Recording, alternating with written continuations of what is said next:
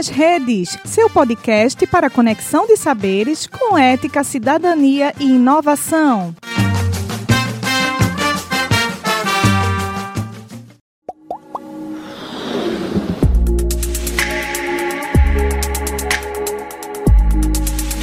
Olá, meu nome é Raquel e esse é mais um episódio do podcast Citoc, projeto desenvolvido por estudantes do curso de medicina da Universidade de Pernambuco, campus Garanhuns.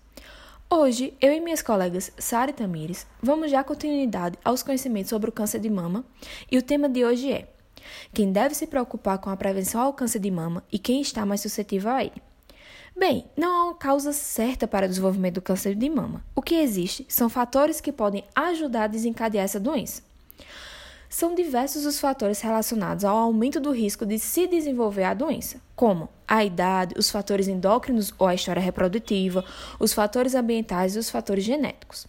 Diante disso, a idade é o principal fator que aumenta o risco de se desenvolver o câncer de mama. Isso porque há um acúmulo de exposições ao longo da vida e as alterações biológicas da própria velhice resultam nesse quadro.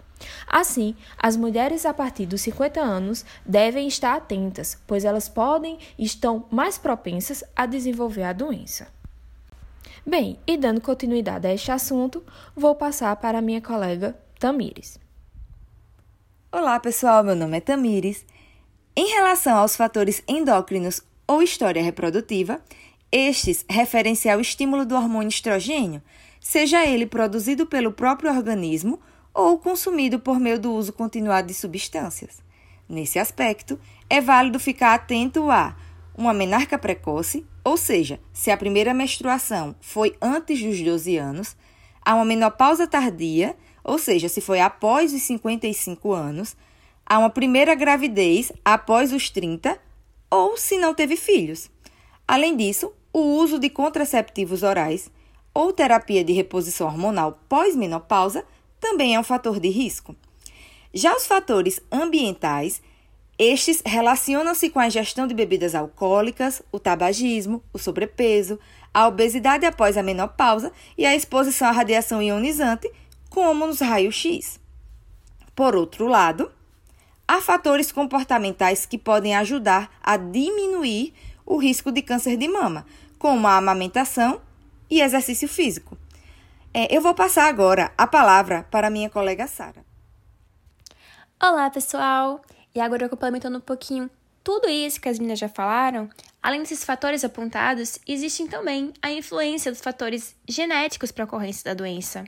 Com isso, mulheres com histórico de casos de câncer de mama em familiares consanguíneos, sobretudo aqueles em idade jovem, como também de câncer de ovário ou de câncer de mama em homens, podem ter predisposição genética e são considerados de risco elevado para a doença. Mas então, por que é tão importante saber de tudo isso? Porque existem ações que podem ser realizadas para que, para que a doença seja evitada, como a prática de atividades físicas e uma boa alimentação. Essas atividades, essas ações, elas podem diminuir em até 30% o risco desse câncer ser desenvolvido. Então, pratiquem atividade física e comam bem. Além disso, possuir essas informações é importantíssimo para que possa ser feito o diagnóstico precoce. Então vamos lá. Mulheres após os 50 anos de idade com histórico para o câncer de mama, se liguem.